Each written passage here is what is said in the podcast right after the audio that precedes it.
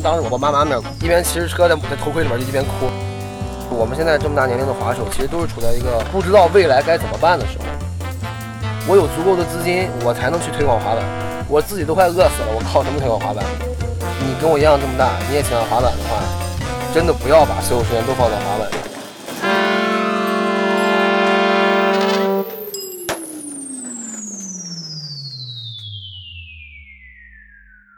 哟，大家好，欢迎大家又回到 QQ Radio 滑板广播，我是管木。嗯，这期咱们前头连续，你看每一周都更新更新两期。我说过，这个断更之后回来，咱就把这个更新频率提起来，对吧？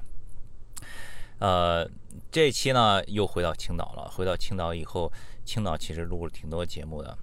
呃，之前上一次在青岛应该是跟袁飞一块儿，跟李金春一块儿录了一期节目，讲他以前早年那个有外贸货的时候。早期的滑板鞋都是怎么来？那期很有意思，很好玩。这期呢，这个嘉宾是李金春的儿子，嗯，华二代。国内这个华二代现在越来越多了，但是要说到资深华二代，这个不仅玩滑板，现在还成功把李金春这个滑板事业给接过来了，好像还没有，应该他这是第一个。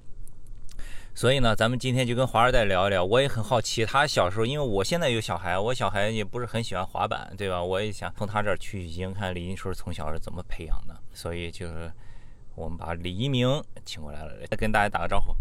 Hello，大家好，我是李一鸣。然后现在就是在青岛这块儿，对吧？玩滑板，然后做滑板，是滑板队教练。对，也就是其实就是滑板这一套吧。还是跟滑板相关的，呃，所有的这些什么什么售卖啊、活动啊，对吧？然后呢，可能自己现在也在做自己的这个室内滑板场，也是山东的第一个专业级别的、专业级别的，可以这么说。好，你看一说起来，政商通吃什么都有。然后，哎，你今年今年多大了？今年二十二，十月份生日，现在是二十一。哇，刚刚二十二岁。一他前几天啊，连续有两个事儿，我印象特深，就因为我经常都看他们朋友圈。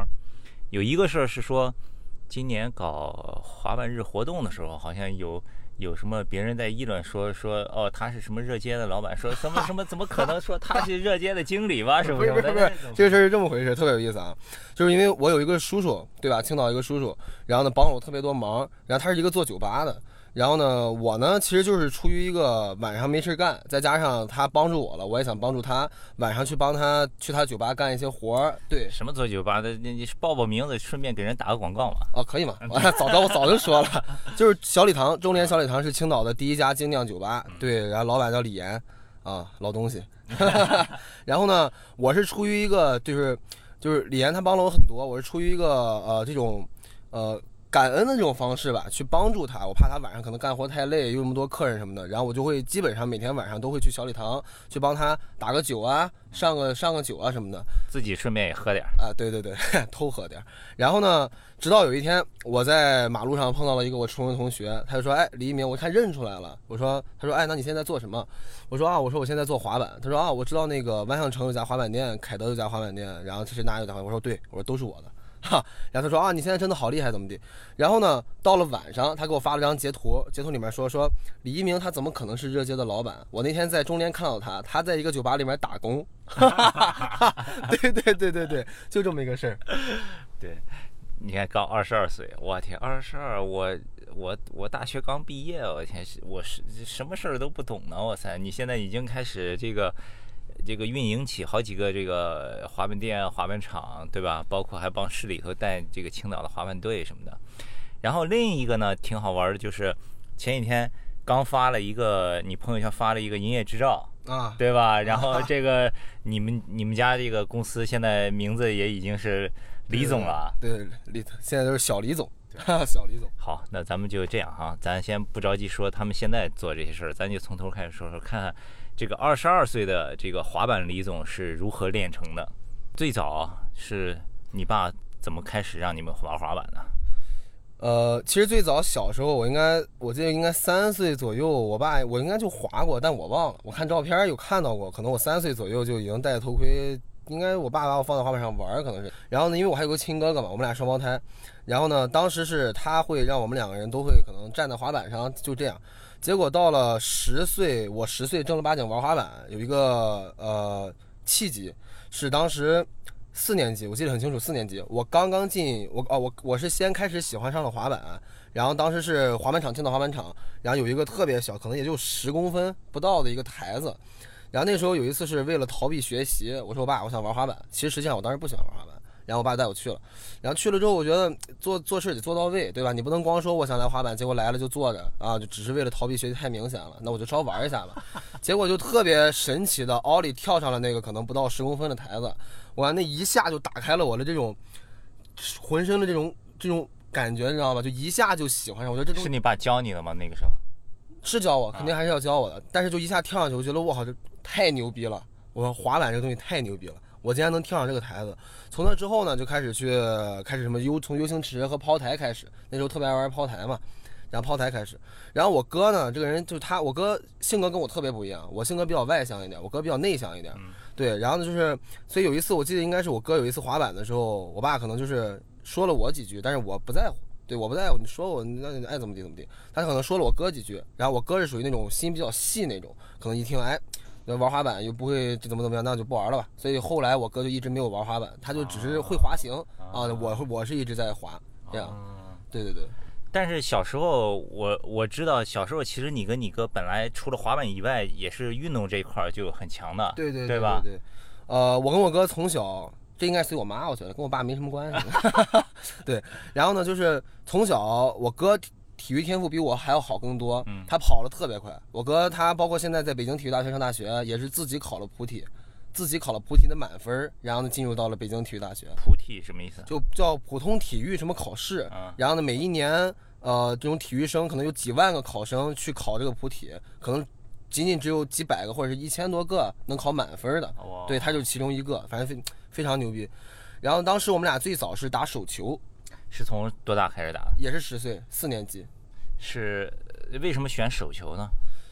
也不是为什么，当时是就是我们我们当时学校，然后突然说想找招一个手球队，但事情是这个样，是因为我们的那个教练非常的厉害，他是前国家女手的主教练。然后呢，他但是呢，他。就是他的孙女是在我们小学，跟我们是一个小学的。然后他那个就那个当时我们那个教练老教练，他就是想组建这么一个队伍，主要是想让他孙女来打这个手球。但是他们就刚刚开始组建这个女队啊，觉得好像是不是需要一支陪练队伍，那就再组一支男队，女队跟男队打进步快。但是他们也没有想到我们男队竟然这么强。我们当时小学的时候打的是全国冠军，全国冠军。对，而且全这个全国冠军确实是来之不易。为什么这么说哈？就是是几年级的时候打的全国冠军？呃，六年级，六年级，从四年级开始练。对对对，我们我们仅仅只练了可能两年的时间，我们打了全国冠军。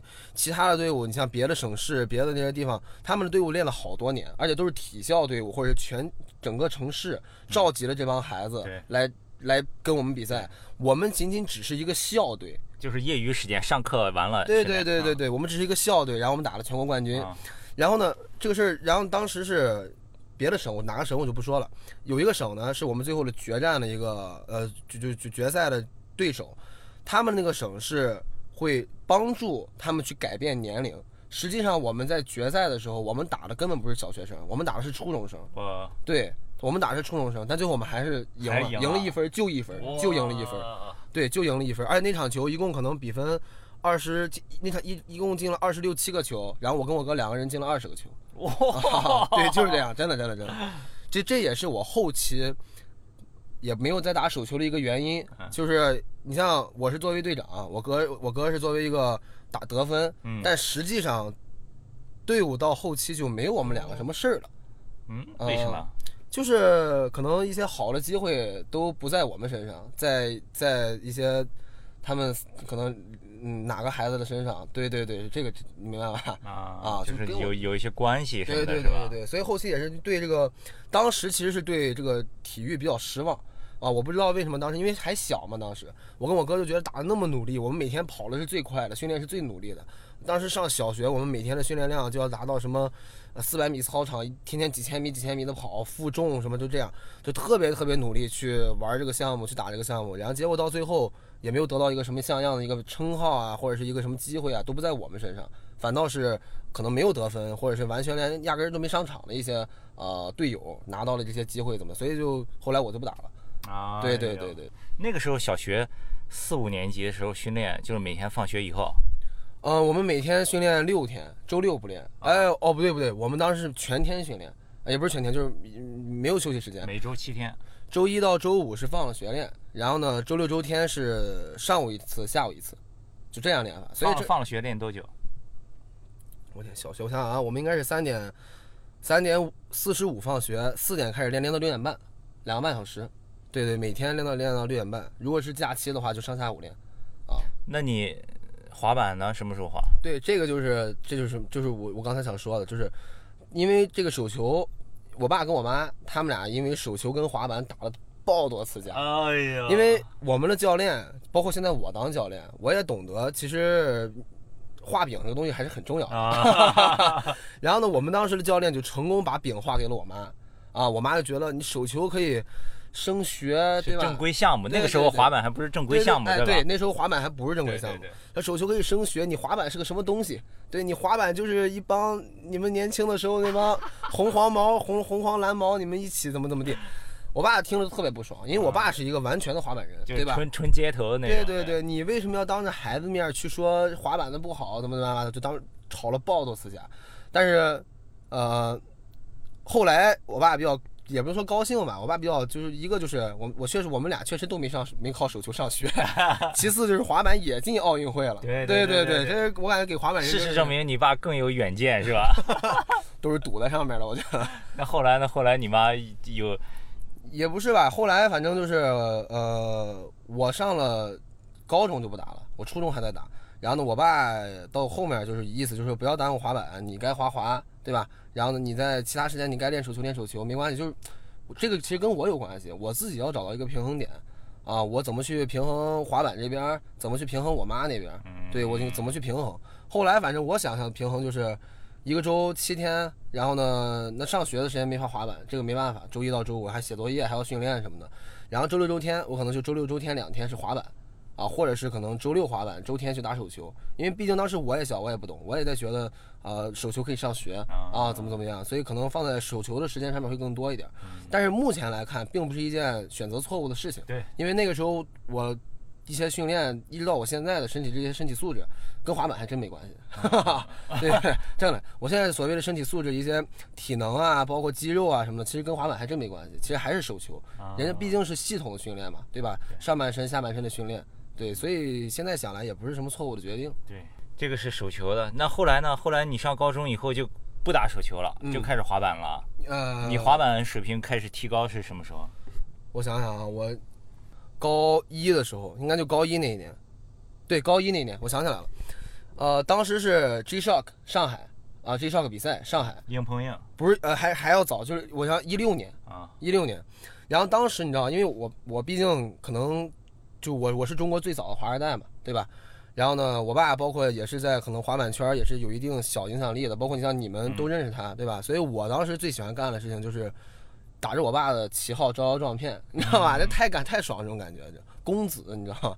然后就是当时呢，我是一直特别价特别高，因为我认为我觉得我是我爸是滑板的，那我在滑板圈我一定也有属于自己的一个，对吧？这种当时就会有这样的想法，然后去结果去比 G Shock 呃 G Shock，但当时我水平特别差，可能什么都不会，什么都什么都不会。然后结果比完比比完赛之后，然后跟我去之前想象的不一样。我以为我去了之后，可能大家都会说，哎，你是不是李一鸣？你是不是李金晨的儿子？但实际上我去了之后，根本没有人理我。然后那个时候就对我心里有一个特别大的一个打击，你知道吗？一个一个特别大的打击。就我那时候我才反应过来，我觉得什么你爸是谁真的没有用，你还真是要靠自己，对吧？你滑得好，他就是好；你滑得好，你甚至你可能谁都不认识你，你只要滑得好，对吧？所以从那儿回来之后呢，我就开始去逼着自己去练习一些动作，反倒而且感觉很多动作来的特别快，就是其实我早就应该成功的动作，只是我没有去练啊，啊，来的特别快。然后也就是说一六年的那个夏天暑假，我那一个暑假学会了特别多的东西，像斜杆的五零五零 Fable、史密斯 K Run 都是那一个暑假两个月的时间，然后呢包括什么啊肩翻 Back to Back 什么这些早就该会动做的动作，但都是在那一个暑假做出来的。哇，对，然后呢上高中当时。也是为了上学，因为没学上嘛。当时因为学习特别差，学习 学习特别差。然后当时呢，上了那个高中是青岛旅游学校，学了一个我觉得大家都可能想象不到的一个专业，叫空中乘务，空少，空少，对对对，空少。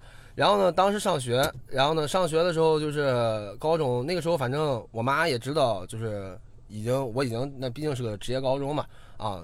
包括我那是个三加二，我已经有两年的大学可以上了，我妈就不会在那个时候她不管我了，她管我哥，我哥因为当时是普高要升高升大学嘛，她主要是管我哥，然后我爸这边主要是管我。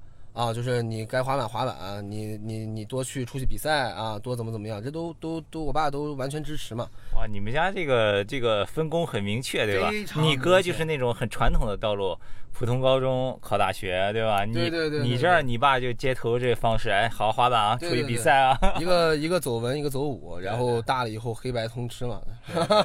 啊，这话说的有点狠是吧？然后后来呢，上高中的时候，当时谈恋爱了。对，然后但是呢，那个时候就是高中的时候谈恋爱，是，你知道吗？就是那种那种感觉特别特别奇妙。就是我我这也是我感觉我有点后悔的一个地方啊。我把了大部分的时间都放在了谈恋爱上面。滑板等于滑板，你知道吗？滑板等于就是从之前的手球到后来高中谈恋爱，滑板都是处于另外一半儿。所以一直到现在，你像当时跟我同样一直起一起呃一块起步的，像高群祥，对吧？然后呢，潘家杰，然后这些国内现在最一线的顶级滑手，其实你们同一个年龄段的。对对，我们其实当时同时起步的，都是差不多一个时候滑的板啊。但是他们现在都已经到国家都是最顶上的顶级滑手了，可我还不是，这就是原因，你知道吗？浪费太多时间了，确实浪费太多时间了。没有聚焦哈。嗯，对对对。然后呢，反正。高中上完就大学，一直就在滑嘛，一直就滑板，也没有一个说特别的，呃，就是一个阶段去进步什么的，反正就保持一个，还一直这个样，保持一个这样的一个水平吧。嗯，你爸只是给你创造了这么一个环境，就让你自己去滑，是吧？也没有过多的干预。在小的时候会干预一下，在小的时候，当时会逼着我去练基本功啊，然后呢，什么奥利、menu，对这些逼着我盯着你。算是吧，啊，算是吧，反正也会稍微对会会盯，但是我爸擅长什么？我爸他不是很喜欢，就是说你今天必须把它给我做完，跟我现在的方式不一样。我现在带孩子都是你做完你不许走，这为什么喜乐这么厉害，你知道吗？因为你是手球队出来的，对吧？然后呢，我爸当时就是他不会说你必须要做完，但我爸这个人特别擅长那种冷嘲热讽，你知道吗？啊，你不做不做就算了啊，然后回来。哎，这都这点东西都做不完，哎，就这这种特别气人，你知道吗？太气人了。但我就这个人就不抗别人激我，我爸一说，哎，我就就我就得做完。靠，你看就这种，所以也也还好吧。所以我相对来说，我感觉我基本功还是相对来说比较扎实一点。对，这也是当时一个我爸做对了一个一个，就是我我认为我爸当时做的是非常对的一件事情，虽然当时不太认可。是对，后来的话就不会管太多，他会。他会帮助你，你像我爸当时做很多事情，他其实不是说是去，呃，直接把我往上推。打比方说，你像他会花钱去给我买相机，跟着我给我拍视频，是吗？对对对，然后呢，跟着我给我拍视频，去上网去学一些拍摄的方式，剪视频。其实这些东西，我在当时都是没有感觉的。但现在因为我来当家之后吧，我回想一下这些事情，还是他当时去等于算是一种默默的支持，对，默默的支持我。这些东西他毕竟剪完发出去。产生的知名度是我的，也不是他的。对对对，所以他也是默默支持我。现在能反应过来，就是。所以你以前那些片子，你爸你爸都是给你拍、给你剪的，是吧？嗯，对对对。你刚才说现在当家了，你这个当家也是够突然的。你看，二十二岁现在都完全撑起来了，真的这个非常不容易。说一说这个这个是怎么回事？呃，其实现在你知道，很多人很多人都看我之后吧，他们都觉得觉得李一鸣特别牛逼。对吧？你你才二十二岁，然后你现在就是这么多的店，对吧？你这么多这这么多店，这么多员工、教练，然后乱七八糟。但实际上，我觉得我自己没有感觉，就我顶多可能就是说小时候跟我爸接触会多一点，但实际上很多东西是被逼出来的。我觉得这个东西是人的一个。一个一个一个一个本能吧，本能的一个东西，就是你真的到这个时候你是没有办法的。我我这样我从头说哈，我爸他是去年的滑板日，滑滑板日的前一天，六月十八号生病住了院，他那是脑梗啊，脑梗。然后呢，他脑梗之后呢，会影响什么东西？一个是影响他的视野，他的视野，呃，眼睛一半儿看不见东西；另外一个影响他的思维逻辑，啊，另外一个他会有失读症，突然不认字儿，然后忘事儿。而且当时他刚刚住院的时候，情况特别危险，就可能随时他哪个血，他因为他当时血压得多少我天，反正特别特别高。嗯大夫当时就病病危通知书都下来了，说可能随时要是说爆了的话，这个人就没了怎么的。但是隔天就是滑板日，滑板日跟我们的新店开业是同一天，包括后面像万斯有范儿，对吧？嗯那次活动，再到后面的一系一系列的东西，呃，都是就是我爸一病，我当时是一个作为一个纯滑手，对突然掌管这些东西，很多东西其实不是我，我是我不懂，特别不懂。是，然后呢，当时就是前两两个多月吧，就非常难受，就每天就是，我也不敢再当着我妈面哭，因为我妈这个人她是属于那种小女人，嗯她能干很多事，她特别能干，她特别能干，但是碰到大事她担不起这个责任来，她她不敢做决定，所以决定就是我来做。而且我爸刚病的时候，我哥在北京上学，还没有跟他说，因为他在上学，也不想影响他，他跟他说也没什么用嘛也没跟他说，所以说我妈就是天天哭，哎，我哭我还不能当着我妈我我妈妈面哭，我每次就是动不动就是天天跑来跑去，我当时骑摩托车嘛，戴着全盔，一边骑着车在在头盔里面就一边哭，我靠，就特别现在想想特别惨，你知道吗？一边骑着车头盔里面一边哭，反正大家也看不见，就就反正特别难受。后来呢，呃，就是特别现实一个事情，也是我觉得我成长特别快的一个东西，就是其实，呃，很多事情它怎么说啊，就是你自己的能力是永远是你自己的。然后呢，你像当时我爸刚病的时候，我就感觉看清了特别多东西，那是一瞬间让我成长的。就是所有当时所谓的什么，呃，当时所谓那些什么呃这好朋友，我爸的好朋友，我们家的合作伙伴，我们家的什么什么，在我爸病下的那一瞬间。都没有了，这帮人特别特别现实。上次见面跟你还是哎一鸣儿哎怎么怎么样，我们喝杯酒吧，什么哥哥请你，叔叔请你。到我爸病了之后，就真的跟不认识一样，就太现实了，你知道吗？太太太现实了。然后所以当时，呃，所以当时就又说到之前李岩，他就是帮了我特别多，在那个时候，你说在那个时候，我爸已经病了，其实我跟李岩，对吧？他帮助我这些东西是他想帮，他也没有什么必要要去帮，所以就是我现在也一直在帮助他，是这个样子。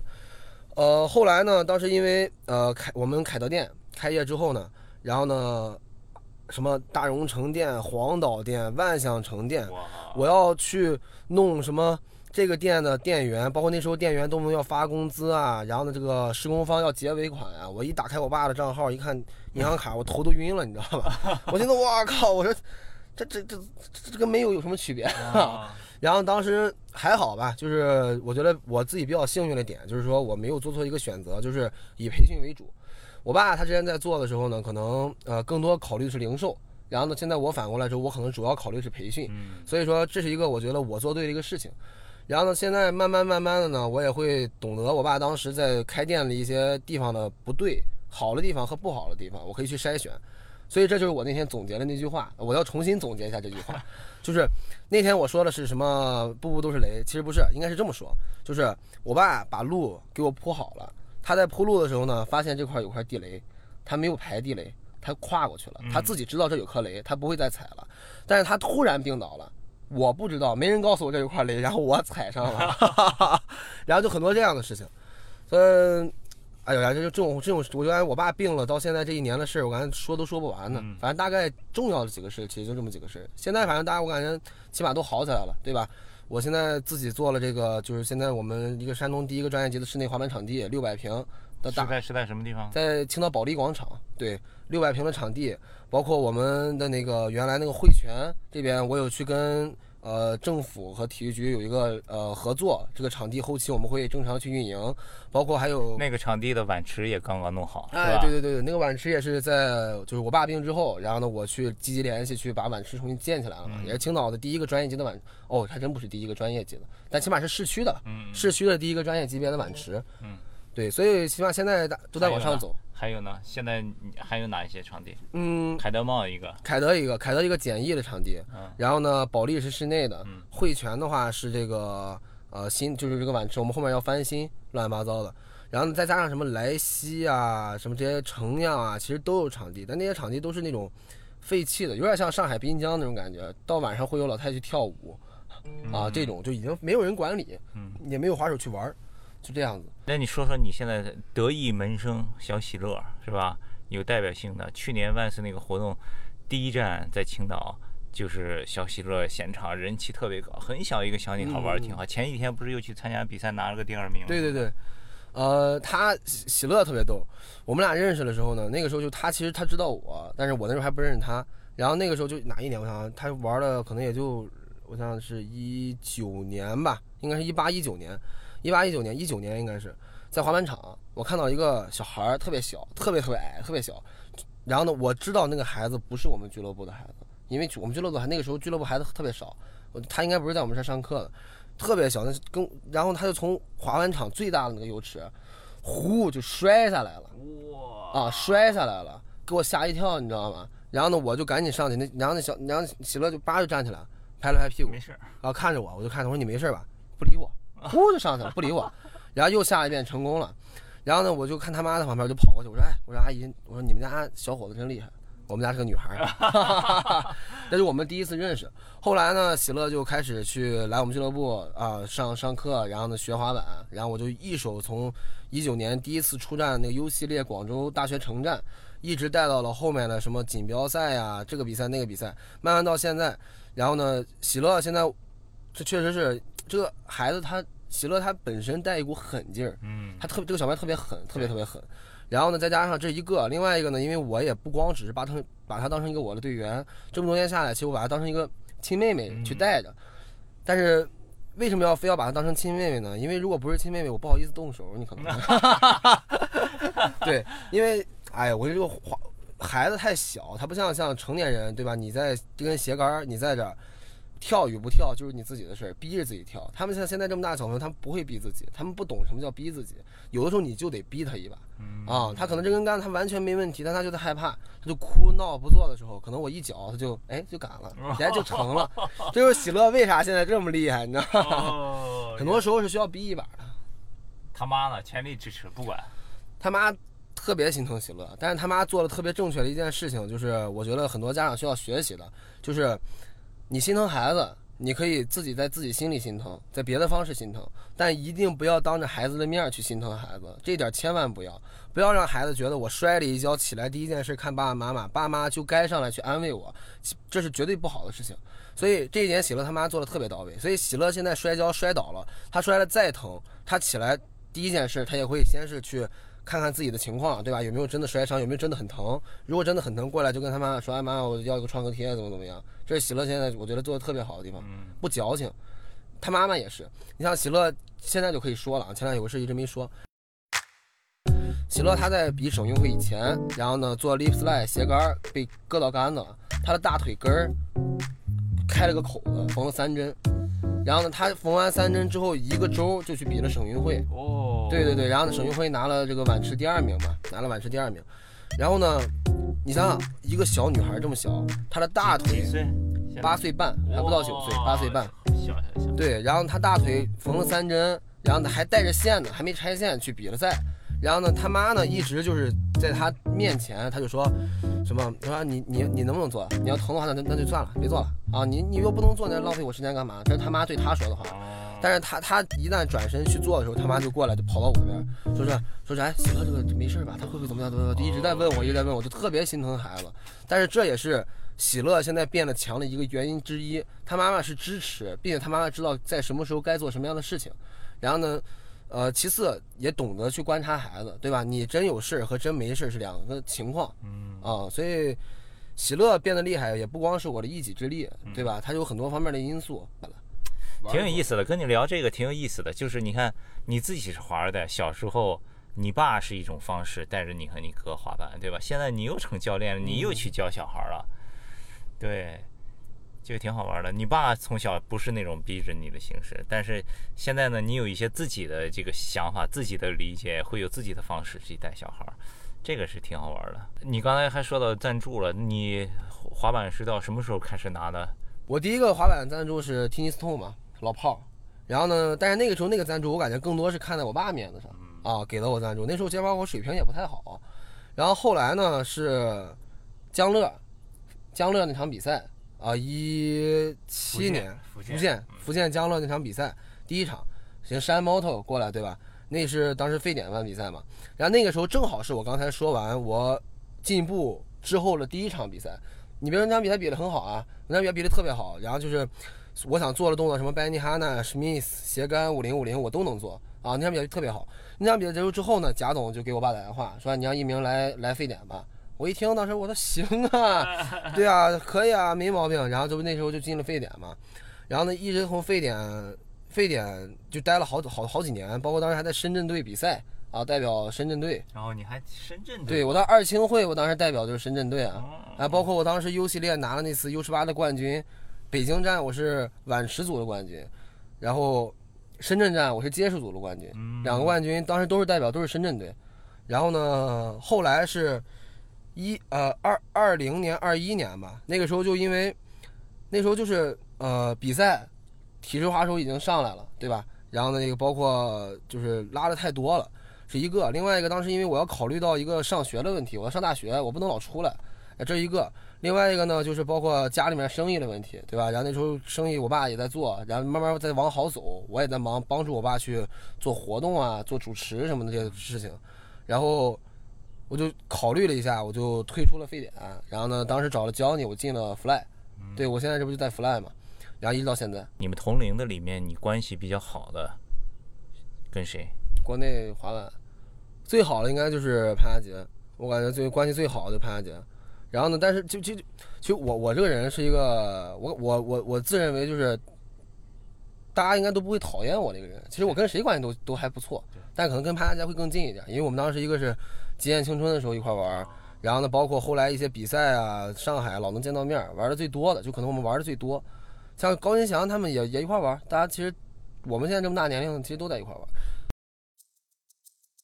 包括你知道，我们现在这么大年龄，其实都是在处于一个特别迷茫的一个阶段。这也是前两天聊天聊起来的一个事儿。我跟包括我跟潘佳杰聊天，然后呢，我跟别人聊天，就像我们现在就零零前后，潘佳杰是九九年六月一号嘛，我记得非常清楚，他六月一号生日。然后呢，呃，高金祥比我小小一两岁。然后像这样，我们现在这样的滑手呢，现就我们现在这么大年龄的滑手，其实都是处在一个不知道未来该怎么办的时候。我们现在首先，呃，因为我已经二十二了，你已经知道了，啊，我也知道。然后呢，包括潘佳杰二十三了。其实滑手的一个一个顶峰的话，应该是在个，我认为应该是在一个十三岁到十八岁，这应该是一个滑手的顶峰的时候。然后呢，再往后你会发现一年不如一年，一年体能身体越跟不上一年，不会再像潘佳杰，我天，十三四阶大楼梯天天蹦，一到五六十了还天天蹦十三四阶，那是不可能的，对吧？所以我们有在聊，都想去做一点自己事情。所以现在你看，小虎开了自己的滑板场，高文祥开了自己的滑板场，对吧？我在青岛开了我的滑板场。潘佳杰开始做衣服，对对对，潘佳杰在开始做衣服，包括就是当时我们家小黑现在开始做板面，对吧？Saga，哎，等等，高高群祥也开滑板场了。你知，道吗？Star Star Star Skate Park 哇，这西安这个市场看来也很热啊。啊。Star Skate Park，然后呢，小虎那个叫 Island Island，岛，哦哦，对对对对对对对，就现在我们反正都在做自己的场地，但是还有很多像我们这么大年龄的滑手，还不知道自己未来该去做什么。其实滑板这个东西，就说一点题外话啊，滑板这个东西，其实我我认为，呃，我花这个东西，我感觉我认为它给我们带来的，不该只是一种精神上的需求，因为你毕竟花了这么多年，把精力和时间放在滑板上，有的时候你到未来的时候呢，嗯，不要让未来的自己感觉滑板是在给你浪费时间，嗯，对吧？如果说是你真的是在这个领域里面啊、你喜欢它，包括大家也喜欢你，包括你也懂这些方面知识的话，可以考虑一下怎么去靠你这么长时间的一个滑板的知识和水平去变现。这个我就认为是很重要的一个东西。如果你作为一个滑手，一直玩，每天高高兴兴大家喝啤酒，对吧？吹牛逼，吹到你二十岁、三十岁的时候，你一转头发现，我靠，我这么多年我光剩玩滑板了，然后你去干了什么坐办公室这个那个，那真正到了五六十岁以后，你就会认为你滑板的时候是在浪费时间。讲讲究滑板的变现，我觉得是一个非常重要的事情。可能很多人会骂说你们不够真实，不不你们不是一个真滑手，对吧？滑板就应该怎么自由自在，怎么的。但是我对这句话的理解是在于我已经实现财富自由了，啊，我可以去做更多呃，就是让滑板变得更就我更多更真实的事情。但是我现在，包括我们现在，并不是一个相对来说很自由的时候。我把我这么长，我把我前几年甚至十年，你看我一零年玩滑板，现在是一二年啊二二年，我十二年的时间我给到了滑板，对吧？我去每天滑板摔跤，浑身受了这么多的伤，花了这么多的钱去物就我们的我的装备，我的受伤，我的乱七八糟去比赛路费什么的，我是需要讲究变现的。所以现在前两天我跟人在网上好吵一架，跟谁吵？就是网友吧，我也不知道忘了。然后呢，他们就说什么？为什么会出现滑板培训这种东西？滑板不来不应该本身就是自己一个喜好，怎么怎么乱七八糟？这我就呃不不不过多评价。但是滑板人想一直站在滑板上，想去做更多推广滑板的事情的前提是我要靠滑板挣到钱。我有足够的资金，我才能去推广滑板。我自己都快饿死了，我靠什么推广滑板？我让大家都知道玩滑板的都没钱，对不对？我让大家都知道玩滑板都是流氓，这是不现实的，对吧？我我所以我觉得在我这里的话。我是很考虑变现这一说，包括现在其实，呃，滑板不像原来那么纯粹了嘛，对吧？大家就只是聚在一块玩。现在出现了很多去，呃，去蹭滑板热度的一些品牌啊，开始做滑板。然后呢，包括滑板现在开始变，慢慢慢慢变变得更重视、更正规。其实这里面都是各个人在各个领域、各个公司、各个什么什么在分滑板这个蛋糕，蛋糕，对吧？那么。这个蛋糕，它肯定不是说只有这么小，对吧？它是很大的蛋糕。你想让蛋糕变得更大，想让大家都去接触的话，你肯定还是要去付出一些时间跟精力在这上面去制作，对吧？你去分这些东西。所以我觉得，你跟我一样这么大，你也喜欢滑板的话，真的不要把所有时间都放在滑板上。反正我据我了解，青岛现在就是不玩滑板的，反正都挣钱了。玩滑板的都没挣钱。喜乐这个年纪还是应该所有时间都在滑板上啊？那他肯定是的，喜乐是的，喜乐现在也挣钱，我靠，对吧？喜乐那万岁有范挣多少钱啊？都在他妈那儿。好了，刚才你看小李总又上线了，开始讲起来这个变现商业课了啊！你可以开一个滑板创业课，我觉得。然后你说到这儿了，我顺便又想起来，刚才提到小小虎在西安做了滑板厂。其实小小虎冷不丁偶尔也会在朋友圈发一些感慨，发一些自己的理解什么的。嗯嗯。前一段我记得他发了一个，就是关于这个滑板培训，什么说什么只是带孩子呀，什么什么的。这个你是怎么看？你也是这个做这个培训这个行业的，对吧？呃，你觉得滑板培训是应该往让他们来出成绩、出动作方向，还是让孩子开心就带孩子玩一玩这个方向？这个跟我们没关系，这个其实跟我们当然我们作为培训方，这个跟培训方没有关系，重点是要看家长。这个是我我感觉我感觉我特别擅长这一点，就我真的我感觉我特别擅长这一点啊，就是我在通过交流的时候，我就能看出来家长他让孩子来学习滑，就是你要分析滑板，孩子让滑不是。家长让孩子，家长让孩子过来学这个滑板的目的是什么？如果家长的目的只是为了会滑板，那我们就有以一种就安排的教练，对吧？你什么样教练都要有的呀，专业级的教练，平常带孩子的教练，吼孩子的教练，凶的教练，对吧？你都是要分工明确的。你要通过家长是一个什么样的人去分配这个孩子去跟哪个教练，所以这样就不会导致很多麻烦发生。这个家长上来就说，我就让孩子要进进什么市队，我就得让他拿成绩。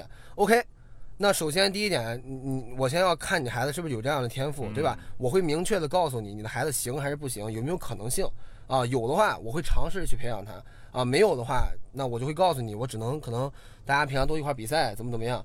但是你像带孩子，这也不是一个坏事。我们这边有好多情况，家长动不动就是把孩子扔下啊。我们今天下午，我们一下上三个小时的课。他是想让孩子上三个小时，他就家长花钱买时间，做指甲去了，他 真的是这个样。所以这个其实跟我们没关系，这个重点是要善于去发现家长的概念，就他是让孩子是要为什么要来学习滑板，你总要知道为什么，对吧？你当老板的，你做培训的，你要懂得家长的心理，你这样才能去更好的去分析这帮孩子，以后才能去挣更多。就每每个板块是不一样的，这帮家长想让孩子玩，OK，那我们多去做一些滑板上的游戏。对吧？这些家长就是想让孩子去比赛，去比赛。那好，我们多搞一些比赛，大家一块比一比，对吧？抓住家长。其实这一点，我觉得莫尔做的特别好，啊，我觉得他们做的特别好。就是还是其实家长是什么人都有，对吧？他有什么目的来让孩子学习滑板的情况都有，啊，分析很重要。可以，先研究这个客户的需求是吧？对对对对对。行啊，滑板商业这块儿你玩明白了，我 看。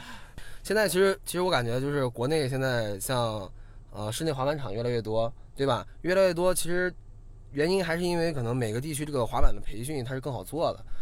然后呢，你像我我其实有一个想法，就是像像你个你像我们现在年龄差不多大，对吧？他们在职，你看小虎、高潘阿杰他们，你现在俩人确实滑的比我厉害，高金祥他们仨确实滑的比我厉害。但你再过三十年，我觉得我们水平应该是一样的，也就 也就能跟袁飞一样 slappy。所以再过三十年，我们水平还是一样的。现在呢，其实大家你像小虎，可能更多时间都是放在滑板场上嘛，包括高高哎高云翔也真的很奇怪哈，场地是突然出来的，而且我看他的朋友圈，好像他好多什么和水泥都是自己和的。中国滑板的那个老一批，对吧？第一批，你你第一批的这些资深的这些。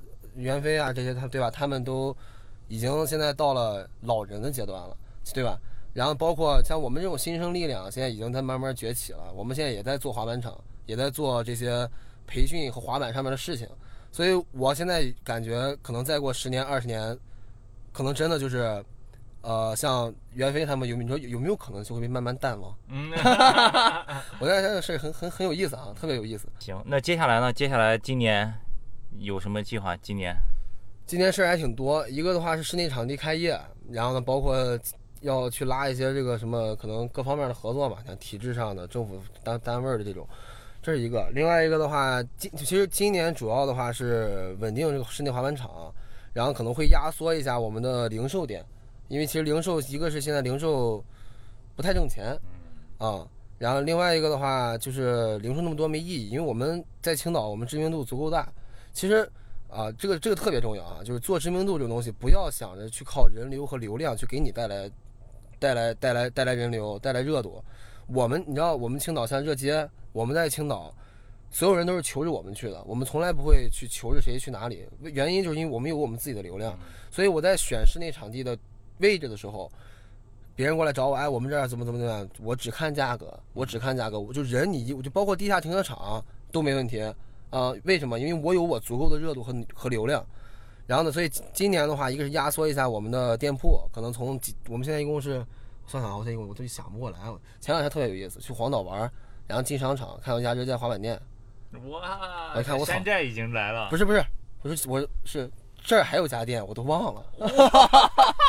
啊，真的，真的，真的，太夸张了，过分了，过分了。没有，就那次啥？那次正好是去黄岛玩，去商场里面，不是，就是去黄岛别的地方办事儿。回来的时候经过这个商场，新城物院嘛，我进去买瓶水。进买瓶水，我进去越越看越眼熟，越看越眼熟。我说其实我操，我是不是来过这儿？想来想去，我操，上面有家店，赶紧上去看一眼。我都多少，真的是中间得有可能三四个月没来过这个店看了，一直是有别的店长在在做嘛，一没货了，只是问我们要货，也不是找我，是找我们这边管货的一个小孩问他要货，等于是他们自己在运营啊，是这么一回事然后我一看，我靠，这还有家店，我都惊了。然后等于现在就是加上滑板场点位的话，可能一共有。五六个，整个点位到五六个，但是后来现在一个想压缩，压缩到可能四个左右啊，分得过来。然后呢，这一个，另外一个的话，就是把可能很多资质办齐全，让让我们的这个就是培训可以更多人愿意去接纳，对吧？从成人到幼儿到乱七八糟，包括可能后面想去，呃，在就是可能做一点延伸的副业。比如说像我们凯德那边的那个集装箱，它毕竟是在外面嘛，特别适合做咖啡。晚上可能做一个小的啤酒超市，啊，可能会延伸想去做一点点简单的副业，反正不要赔钱就好了。这种了解一下，学习一下。我听说青岛又快有一个新的大滑板场了，这个只是在一个规划范围之内，也有可能是属于领导给我画的饼。